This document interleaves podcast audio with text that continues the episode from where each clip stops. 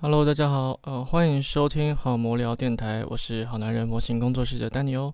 那最近呢，就是想要透过这种电台的形式呢，来跟各位分享一下，呃，一些像是呃新闻也好啦，然后或者是主题的内容也好。那关于上一支影片呢，就是魔界大小事，透过这样子呃比较收音比较完整的方式跟各位进行分享，好像还蛮多人喜欢的。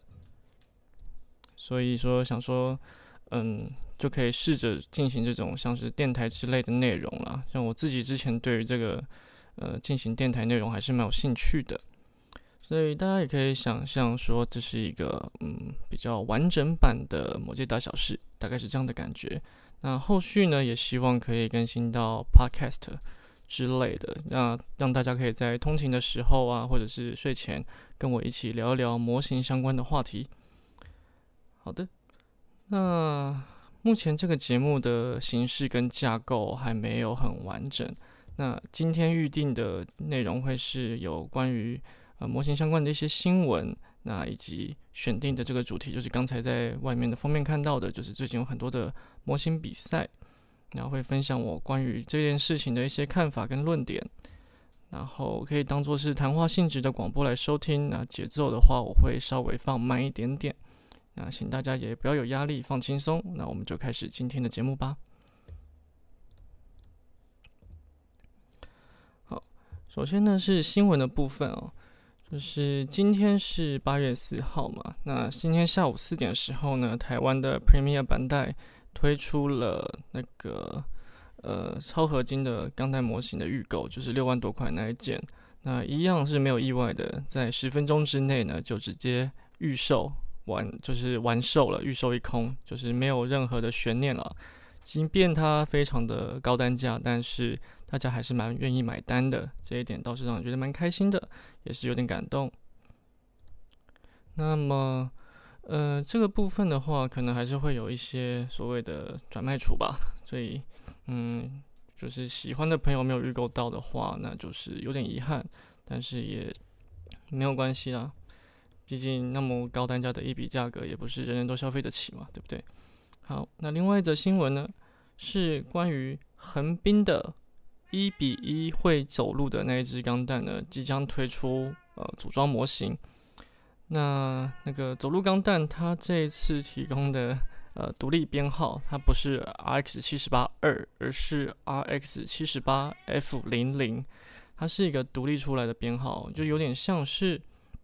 嗯，之前那个什么 G forty，它也是一个独立的编号。那我认为他们是想要刻意的把这一次的这种呃纪念性质的机体跟以往的 RX 七十八二分开来。那就是说，他们即便推出了新的造型，也不会去推翻以前旧的经典的地位，大概是这个意思吧。那关于这一次这个。呃，横滨钢弹，我们先称呼它为横滨钢弹好了。有一些嗯有趣的地方。那首先是商品的部分呢，它直接推出了一比一四四跟一比一百的两个规格。那一比一四四呢，它还有附格纳库的这个场景，可以完整的呃完整的呈现在横滨目前整个呈现出来的样子。那我们看到目前的官图，可以呃比较完整的知道说。这个横滨钢弹到时候整个装甲跟手臂接上之后，大概会呈现出什么样的样子？那目前看起来啦，它很多的嗯，说是刻线嘛，其实就是实际上的那个装甲接缝是坐在呃正中间，就是以往我们做模型会俗称的高速公路。那这部分我觉得可以讨论一下，是说嗯，之前有跟方丈稍微聊过，就是关于嗯军模跟科幻模型的差异嘛。那科幻模型，我们在厂商开发的时候，有时候会针对可组性以及呃外形去做调整。例如说，我们会呃以万代开发钢弹来讲，他们会刻意的避开开在正中间。以腿来讲，小腿正中间就很少会出现一直条的这种呃零件的接缝。但是实际上，他们在开发这个需要可以动起来的钢弹的时候，也许是机能考量，也许是为了维护。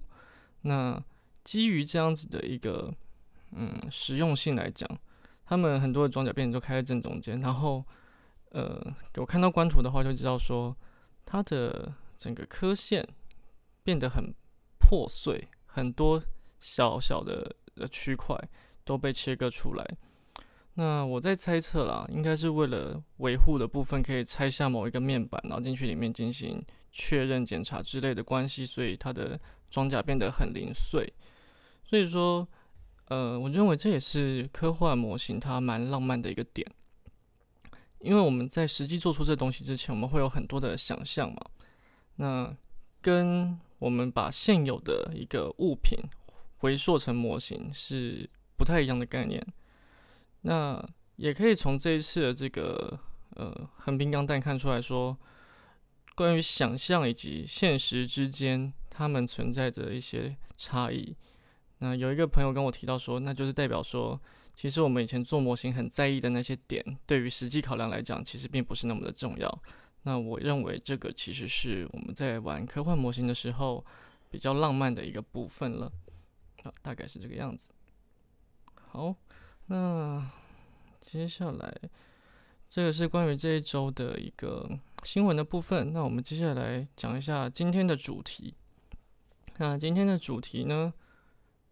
哦，今天的主题是那个好多模型比赛，那我都做不完了。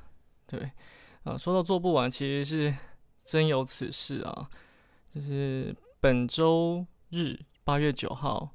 Pins Workshop 跟钢弹王那边，他们有举办一个呃，我是吉姆的比赛。那应该是致敬之前那个 Happy Japan 他们会办的我的萨克选拔赛。那他们办了一个我是吉姆的比赛。那我在制作的过程中呢，我的空压机坏了，就是我的管线破掉漏风。那个就是在上一支《魔戒大小事》里面有提到嘛，那个不是在开玩笑，我是真的就是空压机坏了，我代工的东西也还没做完啊，就是有点对委托者感到抱歉。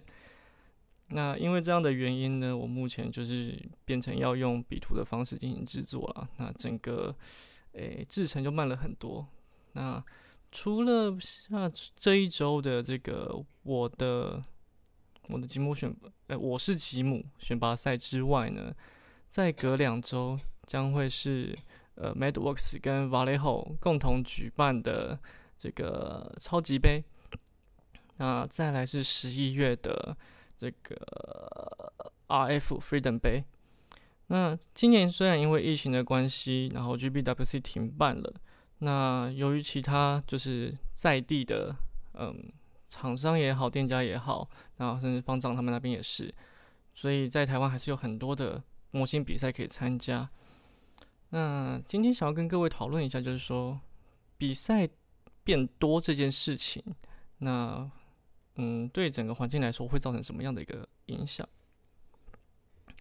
那我个人觉得，比赛变多，它可以间接的反映出来的是，目前这个圈子他们的受众跟玩家的人数是比较高的。那也算是一种呃正面的指标，代表说玩模型的人其实是多的，所以才会有那么多的机会让玩家去嗯曝光跟参与。对，那呃实体比赛这件事情，我认为它有点意思的是，像现在网络时代嘛，我们很常就是嗯做了一个东西，然后拍照到社群分享之类的。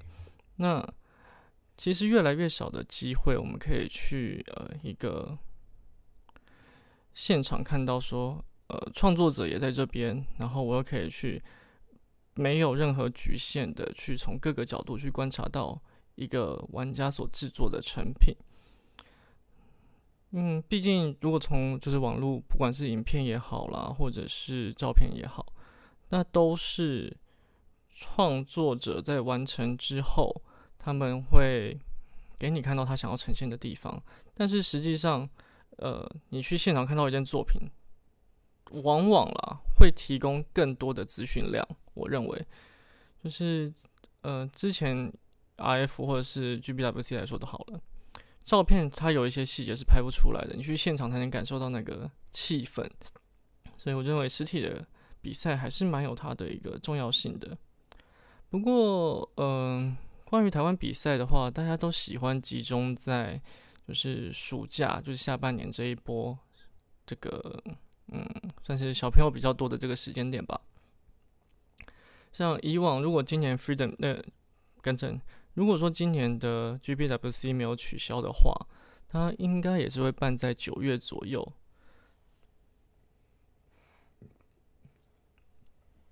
就是如果 GBWC 没有取消，它大概也是办在九月左右，那就会变成说，今年的八月就有两场比赛，然后九月一场，紧接着十一月又有一场，那。我我不确定大家的考量的因素是什么吧？可能这个时间点的场地比较便宜吗？或者是呃，希望说可以透过那个小票放暑假的这个时间点，可以吸引到一波报名的人潮等等的。因为我觉得，呃，以我自己的同温层来说啦，有在玩模型的人，大部分不是小朋友，那会去参加赛事的人，也都是社会人士，因为相较于嗯，GBWC 他们办是免费的嘛？那一般的这种所谓的呃台湾自己办的厂商办的比赛，通常都是需要付报名费的。所以我觉得对学生族群来说，这可能会是一个负担嘛。毕竟你一个比赛三百两百块，有时候就可以买一只便宜的 HG 模型了。那他们可能相对来说报名的意愿不高。对，好，但是这是我个人的一个。观点啦，就可能会这样子。那如果说这个呃论点成立的话，那代表说实际上在参与这些赛事的人，嗯，不是不是学生，那这样子也许就没有必要去跟着暑假的这个档期。所以，我会觉得说，那时间如果稍微分散一点的话，会不会又有更多人去参与比赛的意愿？对那这样子的话，也不会变成说，呃，时间接的这么紧，那会来不及做。因为像这一次八月的这两场，它其实就是，呃，隔了半个月，然后紧接在一起。那有些比赛他们又会规定说，已经参加过赛事的作品不能够再参赛这样子，所以变成你可能在今年就要在一两个月。嗯，如果他们是开始开放时间大概是四四个月前吧，就是赶两件作品，其实是有一点有一点硬啊，我个人认为，对啊。那今这个礼拜的那个我是吉姆的这个比赛已经没有办法报名了，不过超级杯跟 RF 都还可以报名，如果有兴趣的朋友可以去呃参考一下，可以报名看看。那听说就是呃主主艾丽塔。就是也已经报名了，那想要去一睹芳容的朋友，就是去报名一下，到时候去现场看看，去现场玩一下喽。嗯，稍微喝个水，休息一下。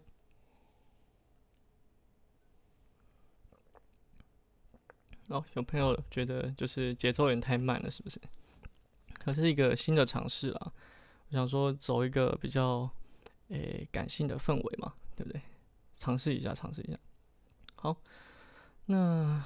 刚才提到 GBWC，就是它是免费赛事这件事情，想要跟各位就是分享一下，就是所谓的呃商业比赛。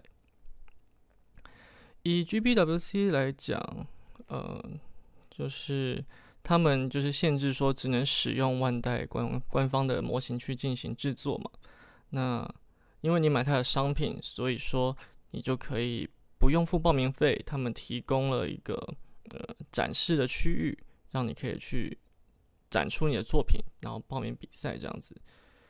那相相对来说，呃，我认为 GBWC 这种比赛呢，它就是很有目的性。它的目的其实就是推广它的商品嘛。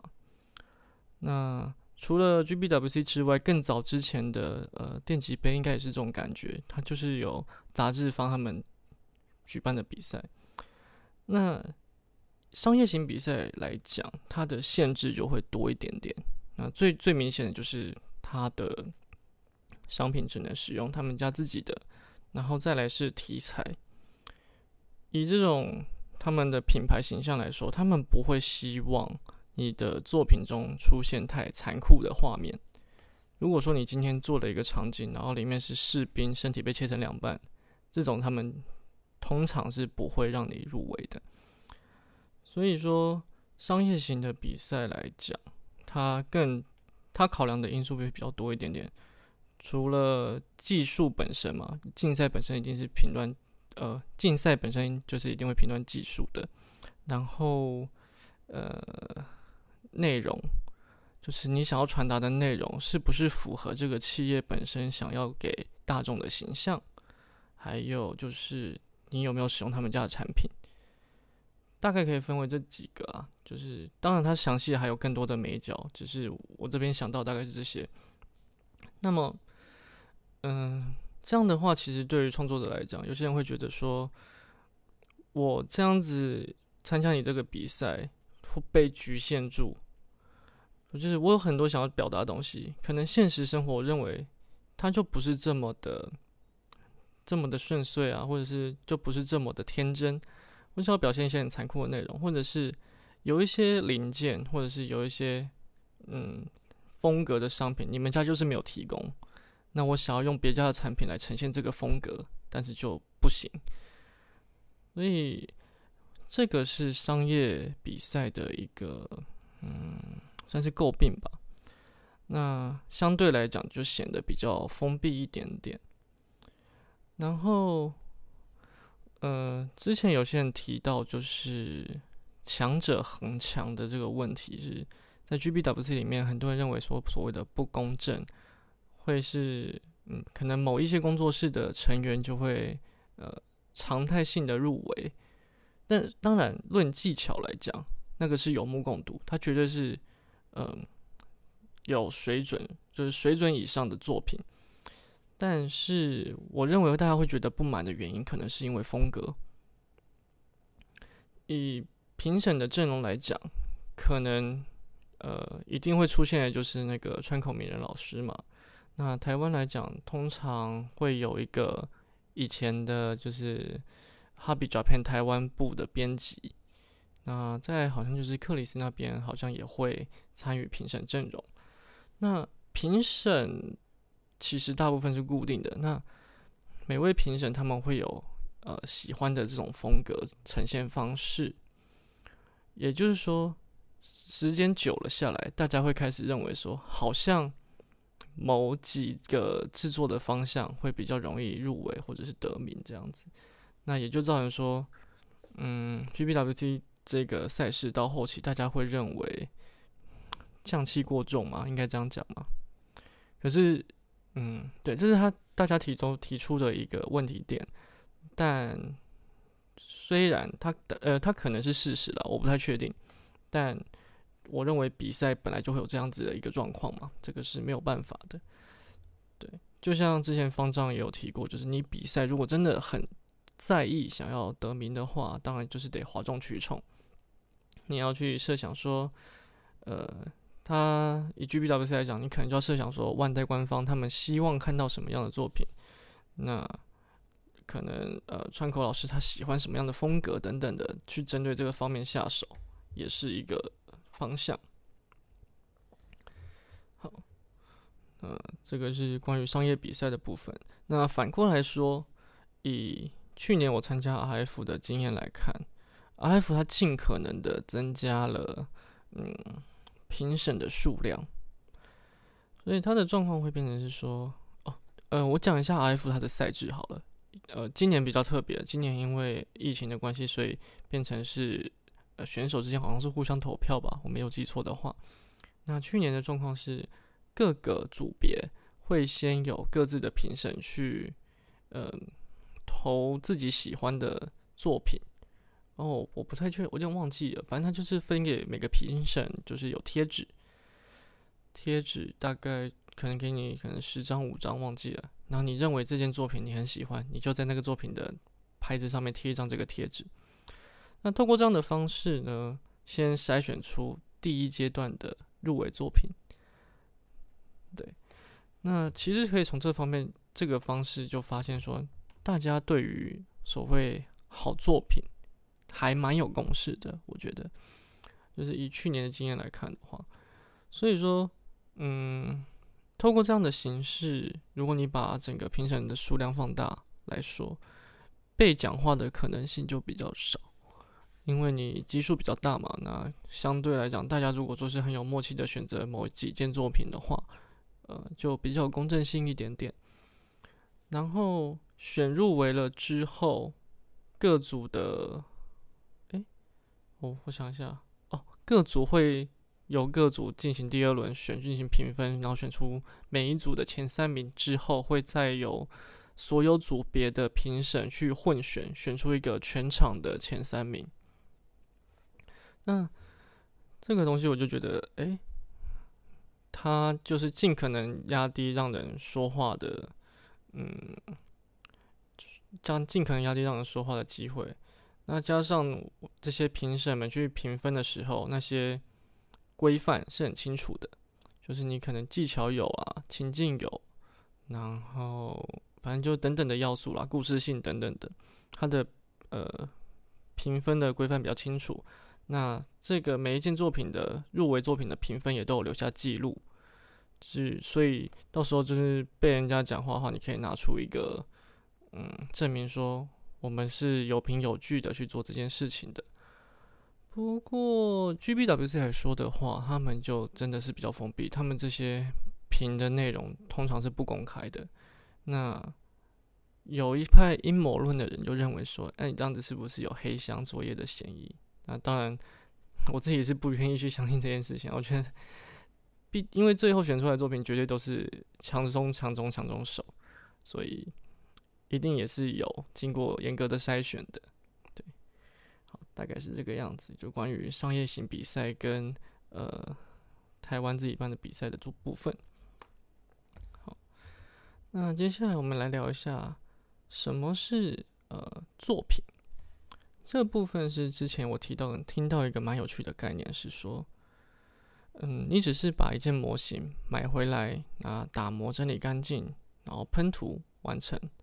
那不管你中间有对它的单体进行改造啦。或者是改色啦，那做的多完整，这样的一个完成的模型，它能够被称为作品吗？好，这个部分我们先呃让大家稍微想一下。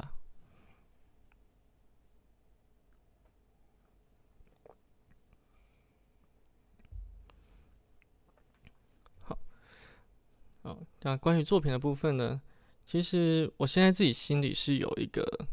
呃，定义的，就是说，作品这个东西，它需要可以传达一些制作者想要去诉说的内容。假设说我只是单纯的把它做起来，进行一些细部的改造，然后呃，增加装甲啦，增加枪炮等等的，我有没有投射一个故事在这件模型上面？就是。嗯，比较就是我现在认知的定义来讲，就是它含不含有故事的成分。他说我只是涂装完成它哦，那我我如果有帮他带入一个环境好了，就是我假设说我做一个钢弹，那它应该要在诶沙漠里面。那我会去设想它的光源，然后它的一些呃做旧啊等等的。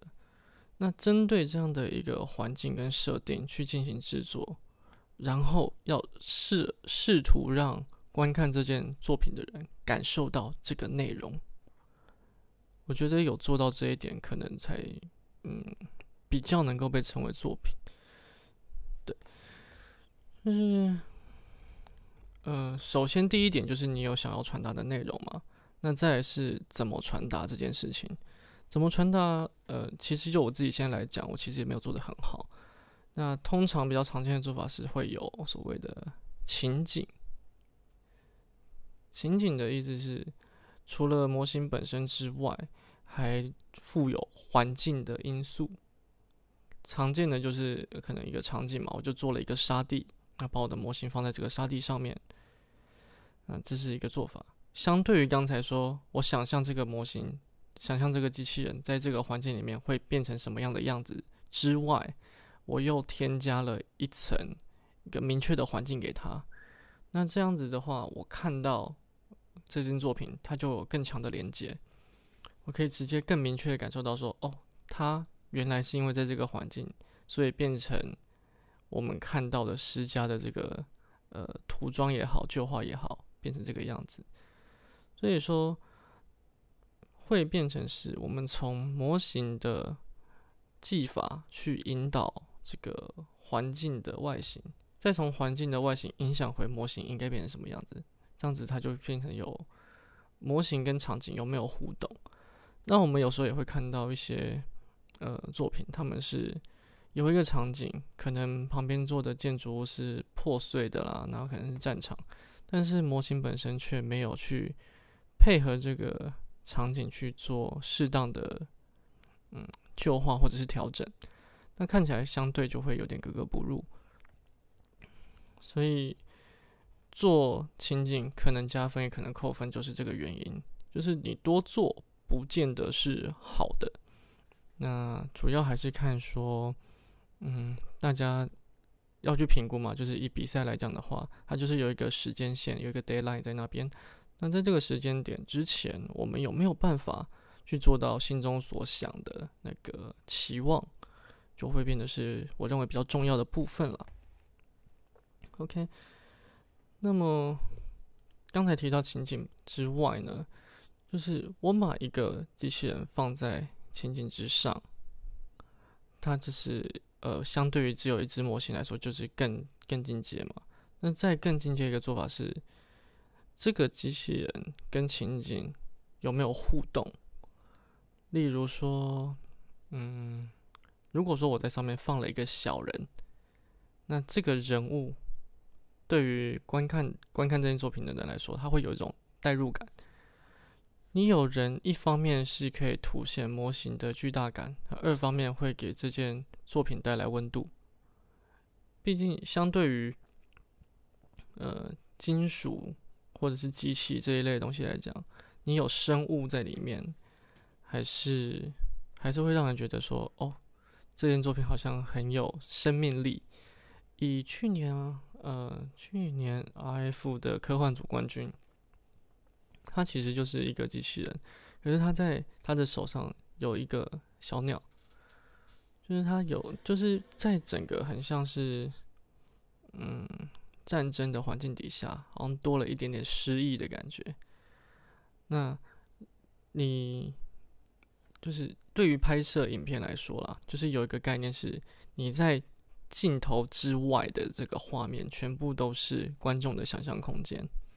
那我觉得这个生物这一类的东西，也是有一点点这种概念，就是人们看到熟悉的东西。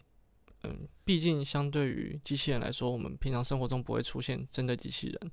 可是如果你在画面里面看到一只小狗，看到一个人，看到一只鸟，你会开始去跟你曾经看过的这一类东西去做连接，你会带入想象进去。所以，嗯，有这一类的物件存在的话，整个观看的体验，就是我认为层次上就会变得比较丰富。对，这是关于。嗯，作品的一些我个人的想法了。那当然，你你听了觉得诶不对啊，你不觉得是这样？当然也是可以否定我的认知的。对，OK。那最后是关于比赛的一个心态，因为之前有一些玩家就是得失心很重嘛，可能他认为他投入了非常多的时间跟精力完成一个他觉得。嗯，他集大成的一个作品，就是他觉得很强，应该要入围，应该要被肯定，但是却没有，导致说在赛事结束之后呢，他会觉得哦，我都投入这么多的心力了，还没有办法取得一个好的回馈，那我就不玩了，就我要放弃了这一块，我真的就不想做，但。我认为这样的一个心态还蛮不健康的啊。首先，嗯，假设我们认为自己的作品投入了很多心力，技术力很高，那难道别人的不是吗？就是真的要比拼技术，一定有更高技术的人存在嘛？那所以，毕竟比赛这件事情本来就有赢有输，所以，嗯，我认为得失心过重是参加赛事，我觉得还蛮还蛮让人担心的一种心理状态。那当然，像反过来讲，太过消极也不好啦。意思是说，如果说我就是只是单纯的速组组一组，然后去参加比赛这样的话，诶。我会觉得说有有点太太太可惜了。如果说环境允许的话，稍微挑战一下自己不曾做过的嘛。假设说我以前都是宿主，那我这次我尝试呃打磨，或者是我尝试比图补色也好，做一些突破，那我觉得都还算是参与赛事这样的活动蛮不错的一个体验。就是你可以做一些你不曾做过，或者说你认为你现在可以尝试挑战的一些技巧，那去跟这些参加赛事的人进行交流。对，那我个人对于赛事的认知，就是以现在这几场比赛来看，分享的心情大于去竞争的心情。就是说，嗯。我去参加这样的一个赛事，主要是跟各位分享说，啊，我做了这个东西，我可能尝试了什么样的一个技法。那有一些技法，它可能是实验性比较重的，没有说我没有办法预期说这个东西做出来就是一个很棒的效果。但是，嗯，对我来说，它就是一个经验值的累积啊。在我练习的过程中，有这样的一个产物，我带去跟大家分享一下，这样子。就是以魔会友嘛，这样子说的话，大概是这样的一个概念。那在最后的最后，还是就是嗯，蛮鼓励大家多去参加所谓的呃现场的比赛。那主要还是像刚才讲的嘛，可以在现场看到这么多件作品，其实不是一件容易的事情。那加上很多的制作家，他们应该都会在现场。所以可以交流说，诶，为什么你会想要用这样的形式去呈现这个模型？那你做的这个作品，它有什么样的一个故事背景？你想要呈现出来的，使用了哪些技法？怎么可以做出这样的一个效果？所以以往去参加赛事之后，我个人来讲，都还得到蛮多的一个嗯正面回馈，所以也蛮推荐大家，就是可以尽量的去参与。